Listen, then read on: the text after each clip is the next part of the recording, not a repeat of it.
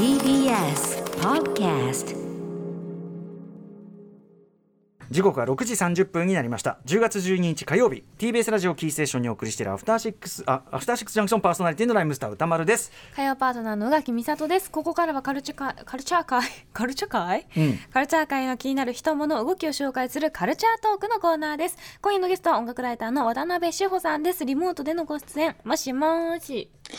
こんばんは、渡辺志保です。はいどうもどうも。はいよろしくお願いします。ねあのはい。志保さんね。あ改めてじゃあ渡辺志保さんご紹介をね宇垣さんお願いします、はい、ヒップホップや R&B に詳しい音楽ライターです。さまざまな雑誌やウェブサイトでヒップホップや R&B についての記事やインタビューなどを執筆。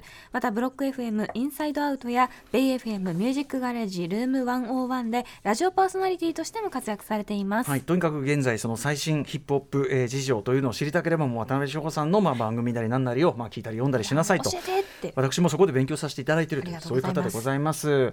ね、あの志保さん。はい。あの前回はさカルチャー先生はいということで、8月にねあの割と素朴な疑問に答えるという形でやっていただきましたよね。はい。いや、私自身も本当に本当に勉強になった回でした。ねこちらこそですよ。ということで割とあのフラットにね新婦紹介みたいなのは久しぶりなんですよ。だからちょっと楽しみにしてました。ありがとうございます。ということで今日はどんなテーマでお話をしてくださるんでしょうか？はい、えー先日デビューアルバムが出たばかり、革命的な3名の新人ラッパーたちを紹介しに参りました。革命的なわかりました。よろしくお願いします。ありがとうございます。生放送でお送りしていますアフターシックスジャンクションここからはカルチャートークのコーナーです。さあそれでは渡辺志保さん早速革命的な3名のラッパーデビューアルバムご紹介よろしくお願いします。はい、ありがとうございます。じゃあ、まず1枚目紹介したいのは、あの、リルナズ X という、えー、22歳の、はい。えーラッパーがおりますけれども、彼が、はい、えー先月9月の17日に、モンテロ、まあ、モンテーロというあのあ名前のうん。アルバムを、デビューアルバムをリリースしまして、そちらからちょっとね、あの、いろんなお話紹介したいなというふうに思っています。レレナズ X さんはこの間、はい。あのメットガラでも、ねね。大変なセイントセイヤみたいな。うんそうなんですよ。そう。で、あの、まあ、この番組でもですね、多分何度か取り扱った、うん取り扱ったというか言及したことがあると思うんですけれども、ええまあ、とにかく2019年に発表したオールドタウンロードというデビュー曲がうん大ヒットしすぎちゃって、えで、当時あの19週連続ビルボードチャート1位というですね、歴史を塗り替えるヒットになってしまったん、うんうんうんなってしまったっていうのは変な言い方ですけど、ええはいえーなったんですね。で、あの、まあ、一発屋で終わっちゃうんじゃないのかなっていうのをこうね、たくさんの方が思ってらっしゃったようような気もすいるんですけれども。ろんなそのさ、はい。要素がいろんな要素がタイムリーにはまっているだけにね、はい。でそのいきなり1曲目が強烈なだけにね、はい。これはね、正直足かせよやっぱりアーティストにとっては。うん。そうそうそう、そうなんですよ。なんですが、まあ、その、オールドタウンロードのえーヒットの後に発表しました EP、セブンというタイトルの EP もグラミー賞にノミネートされるほどの、まあ、ヒットというか評価を受けまして、で、晴れてもう待ちに待ったデビューアルバムっていうのが先日の9月17日に発売されたと、えーうんいうことになります。で、タイトルのモンテロっていう名前は、あの、自分の本名ということなんですね。はいえーですので、まあ、本当にこうありのままの自分をこうラップしたそして歌っている内容になっているんですけれども、はでそのリルナス X さんってあの、まあ、ご存知の方もたくさんいらっしゃると思うんですが、えーデビューから間もなく自分がその同性愛者であるゲイであるっていうことをはあの公表しているうんアーティストでもあるんですよね。はいであの一部ではラディカルなゲイラッパーみたいな感じでも言われておりまして。うん例えばあのアワード、まあ、授賞式のパフォーマンス中にええ。男性ダンサーと、まあ、バックダンサーとその場でキスしたりとか、ええあとこの「モンテロ」ってアルバムを発売する前にもこうなんていうんですかねえー広告の写真、まあ、自分のインスタグラム上の写真でですね、うん。あのフォトショップで自分が妊娠している様子を、はあ様子っていうか妊娠してますみたいな、えー写真を撮ってでまさにあのベイビーイコール、まあ、自分のファーストアルバムなんですけど、うんうん。子供が生まれますみたいなことをあの、まあ、写真にしてですねでそれがまた物議をこうね醸したわけでであるんですけれども、うんうん。なのでこうその自分がゲイであるっていうことをそのアーティストリルナズ X としてのこうアイデンティティの柱にしているんですよ。うんうん。で、まあ、本当にこう歌丸さんもよくよくご存知だとは思う、だとは思うというかだご存知でいらっしゃると思うんですけど、ええまあ、今までこうね総じてヒップホップコミュニティってそはい。の同性愛者のコミュニティとはちょっと折り合いが悪く。まあそうでねはい。あのある時期からだいぶ風向きが変わってきたけどそうそうそうそう、はいそうなんですけどほんの20年ぐらい前までは本当にナズとか JG もお前ゲイみたいだなみたいなのをこはいう使って相手をディスすることとかええ。が本当一般的にあって、でその LGBTQ+ プラスの人々に対してのそのうん。なんていうんですかねスペースがなかったんですよね。はいはいはい。でなんですがリルナズ X が結構そこをもうラディカルにこじ開けてるみたいなうんうんうん。感じが今すごくしていて、はい。でなので、まあ、そうした彼のその、まあ、ゲイである自分ということをこう前面に押し出したパフォーマンスであるとか、はい。まあ、SNS での発言とかに苦言を呈しているベテランラッパーとかもいるんですよ。もう冗談やめろとかこうした彼の、ね、行動を自分の子供には見せたくないって言っているようなラッパーもいるんですけれども、でも実際事実彼が発表しているシングルが次々と、はい。あの全米1位を獲得したりとか、で、まあ、このアルバム9月17日に出たんですけどちょうどドレイクのアルバムとはいはい。1週間違いで発売日がこう重なってしまったんですね。はいはい。でドレイクに1位を譲ってしまってモンテロは今最高位あのチャート2位までにしか上がってないんですけれども相手がまあ、もう相手がちょっとねんうん。悪かったという感じなんですが、うんうん。まあ、ただただ、まあ、いしかしながら2位だとしても、これだけ広くね、あの皆さんに受け入れられていると、うん。はいいうことでで、なので、ちょっと彼、プラス彼を取り巻く環境っていうのが、すごくその今のヒップホップシーンをええ。前進させているように、私は、はい、全くもって映って、はい。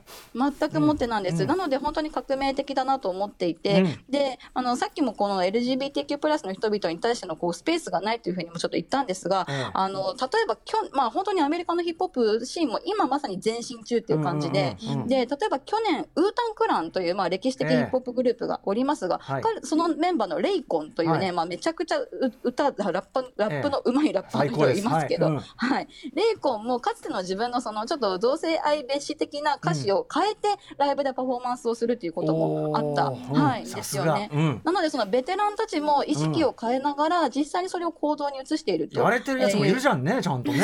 そうそうそうそう、まあまあ、そうそうそう、いろいろとね、いろいろとそうなんですよ。うん。で、なので、あまあアメリカでもね、皆さんいろいろ多分ちょっと葛藤がありつつも、えうん。前進をしている方もいらっしゃるし、こうね、リルナス X のようなアーティストを受け入れてでコラボレーションをして、うん。えー作品を残している方もね、うんうん。たくさんいらっしゃるということで、はい。まあ彼の動きは本当にこれからもね、えーうん注目すべきかなというふうに思っています。はい。かっこいい。よしじゃあ行きましょう。うん。はい。じゃあ、ここでですね、そのデビューアルバム、モンテロから一曲お届けしたいと思います。リルナス X フィーチャリングジャック・ハーローで、インダストリー・ベイビー。はいリルナス X インダストリーベイビー with ジャックハーローでございました。はい、ありがとうございます。うん。はい、あの、ちなみにプロデュースにはこれはカニエ・ウエストが関わっている曲でもはい。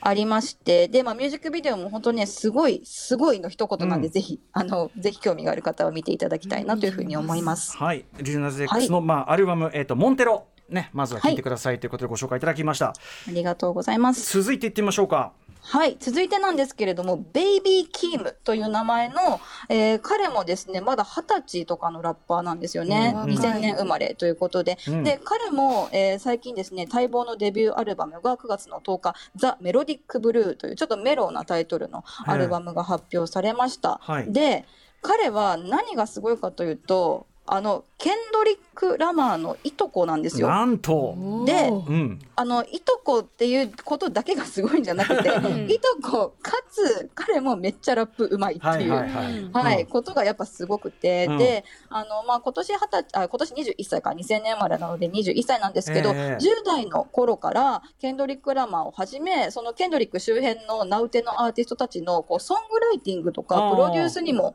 あの、関わっておりまして、すでにその裏方としても十分実力が認められていて、そんだ、うん。はい、でそんな、そうなんですよ。で、そんな彼の満を持してのデビューアルバムと、えーいうことなんですけれども、で、これまたですね、ケンドリック・ラマーが自分のこう、プロダクションというか、レーベルというか、あの、PG ラングというプロダクションを立ち上げまして、そこからデビューしたんですね。うん。なので本当に名実ともにケンドリック・ラマーの秘蔵っ子みたいな形うんうんで今回デビューアルバムを発表したと、はい、はいいうことで、えーうん。ケンドリック・ラマー自身も2曲で参加しております。うん。で、あの、まあ、ちょっとこのアルバムの構造としてちょっと面白いのが、うんうんはい。えー最近のここ2、3年ぐらいのアメリカのヒップホップの流行りなんですけど、ええ。ビートスイッチっていう手法があって、はい、ビートスイッチ、うん。はい。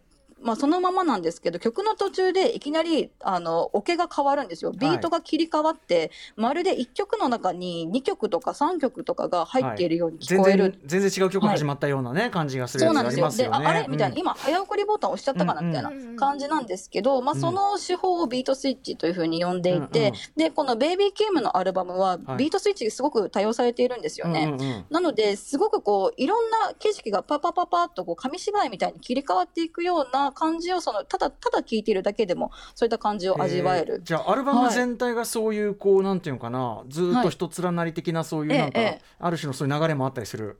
うん、そうなんですよ。で、まあ別に全ての曲がそういうね、手法を取っているわけではないんですけれども、うんうん。まあビートスイッチを多用することによって、なんかこう、なんていうんですかね、3次元が4次元に、4次元が5次元になるみたいな、はいなんかそういった印象を私は受けて、で、かつ、まあそのフローとかね、えーまあビートに対してのアプローチとか、そういったことももう本当にこう、めちゃめちゃうまいし、で、うん。ケンドリック・ルーマーと一緒にやってても、もう負けてないんですよ、ケンドリックに。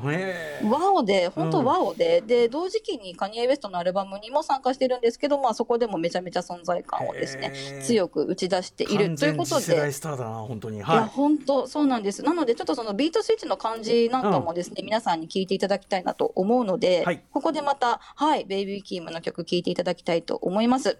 えーデビューアルバム、ザ・メロディック・ブルーからトレードマーク USA。はい。ただいまお届けしましたのは、ベイビーキームのデビューアルバム、ザ・メロディック・ブルーからトレードマーク USA という曲でした。最後の部分のねまさはいにビートスイッチお分かりかと思いますけども、あの普通曲変わったって思うよっていう。そう、そうななんですよね。DJ の方がちょうどね、曲をつなげたのかなみたいな、そういった、うん。はい、錯覚を覚えるような曲の構成になっておりましたあ。でも DJ の人がってやっぱさヒップホップのクラブって基本さあのーなんていうの？どんどんどんどん変えていくじゃん、はい。クイックじゃないですかミックスは、はい。だからやっぱ我々確のすごいせっかちな感覚っていうかそれを やっぱりね取り入れ楽曲の方の作りに取り入れていくのはなんか必然でもある気もするななんか。そうかもしれないですね。うん本当に。同じ、うんうん同じ展開3番も聞いてらんねえよみたいなさ、うん、またこのだいループ感てかさ3番なんかかかったら普通 DJ おしっこ行ってるなって思うよね、うん時間、時間稼いでるのかなみたいな、ね。絶対間違いなく、ははいいベイビーキムね、はい、あのちょうど、ええあのアルバム落とさせていただきました。はい。きます。ぜひぜひひ聞いてみてください。アルバムタイトルは、はい The Melodic Blue です。ありがとうございますさあもう一方行きましょうか。はい、ちょっと3人目紹介したいと思います。3人目は UK の女性ラッパーなんですけれども、 Enny という名前の、えー女性のラッパーなんですね。はいで彼女ちょちょっと、あの、遡るんですが、今年の7月にデビューアルバム、 Under 25 というタイトルのアルバムを、えー発表しまして、はい。えーサウス、サウスロンドン出身、ナイジェリア系のフィメール MC というまことです。たまたサウスロンドンか。はい。いやーなかなかね、トレンドの発信地っていう感じがしますけれども、で、昨年、ペング・ブラック・ガールズという曲がヒットしまして、うん。で、ペングって私もこの曲で知ったんですけど、うん。あの、イギリスのスラングでめっちゃイケてるとか、めっちゃ綺麗っていう、めっちゃセクシーみたいな意味のスラングなんですって、へーペング。で、あの、その曲の中ではですね、その確一的なステレオタイプに当てはめられてしまった黒人女性っていうことをテーマに彼女が歌っていて、ん。別にみんながお尻大きくなりたいわけじゃないし、みたいな感じのことを歌ってて、どうしてもこうメディアで書く、メディアでとか、あと流行りのラップ曲の曲とかミュージックビデオで描かれるね、黒人女性ってやっぱりどうしてもこう、うん。ステレオタイプ的だなと、はい。えーそこに意義を唱えて黒人女性の多様性について歌った曲とえーいう感じです。で、はい。これがすごく支持を受けたということですね。はい。で、このアルバムも、あの、まあ、ちょっとこういう表現は私は、まあ、あんま好きじゃないですけど、こう、耳障りのいい曲とかがやっぱすごく多くて、うんうんうん。で、サウンド的にもジャジーなものとか、あと彼女のこう、温かさ、包容力を感じるような曲がすごくたくさん入ってましてですね。うんうんうん。で、どうしてもこう、フィメール MC、女性の MC っていうと、うん。私もまあそうなりがちなんですけど、カーディー・ビーとか、うん。メーガン・ザ・スタリオンとか、はい。この番組でも紹介しましたが、やっぱ派手派手うんの、うん。なんか強強みたいうんな、うんの暴れん坊。暴れん坊たちが。うん。そうそうそう。負けないみたいな。のアメリカのなんか、うそこのけ、そこのけみたいなうん。感じのラッパーたちにちょっとスポットライト当たりがちなんですけど、ええ。このエニーとか、あと同じく UK の9月にアルバム出したばっかのリトル・シムズっていうはい、この間よし君が。ねリトルシムズ紹介してる。もう僕リトルシムズ大好き、本当に、ああ、そうそう。うん。なんで、ああいうテイストの female ラッパーたちもめちゃくそ熱いので、ね。ぜひぜひ、はい、皆さんそちらも聞いていただきたいなというふうに思っています。はいはい。じゃあ Enny の曲いきましょうかあ、はい。じゃあ、その話題になった Peng Black Girls 聞いていただきたいと思います。はいはい。今聞いていただきましたのは、UK の女性ラッパー、 Enny の、えーデビューアルバム、アン Under 20 Under 25から、えーペングブラックガールズをお届けいたしました。かっこいいっすおしゃれありがとうございちょます。ね、ちょっとシャレ感。ねはい。小粋な感じありますねやっぱね小粋な洗練されたみたいな。やっぱりね、はいあのーあれなんですよ疲れた体にドクターペッパーばっかり飲んでらんないんですよ。そうそうそうそう、そうなんですよね。なんでちょっとこういうね、ほうじ茶みたいな、素晴らしい地味を感じる、地味を感じる曲と言いますか。そうだね大事だと思います。うんいやでもはい素晴らしい、あのこれがねフルアルバムでどんどんどんとねあの3アーティストあの革命的、うんうん違う角度で紹介していただきましたけどなんかヒップホップのあのなんていうか意識もそうだし音楽的にもあの進化してるっていうのはすごいわかる3組だったと思います、ありがとうございます。素晴らしい。さあということで、えーとはい。渡辺志保さん最後にお知らせごとお願いしますそうですね。あの、最初に宇垣さんからもアナウンスがございましたけれども、いつもありがとうございますという感じですが、それぞれ毎週月曜日と金曜日に、あの、ヒップホップ専門の番組やってますので、まあ、興味がある方はぜひぜひ、あの、聞いていただければなと思います。はいブロック FM インサイドアウトベイ FM ミュージックガレージルーム101こちらでございますはいありがとうございますよより突っ込んだ情報最新の情報を聞きたい方はぜひこちらお聞きくださいはいじゃああの志保さんまた来月というかね今後ともよろしくお願いします、あいいですかありがとうございはます。いどうもまたよろしくお願いします。はい、ありがとうございました。音楽ライター渡辺翔さんでした。どうも。ありがとうございました。明日のこの時間は昨年の高校演劇特集で紹介しました徳島市立高校高等学校演劇部の作品水深0メートルからの作者中田夢香さんが登場です。Junction.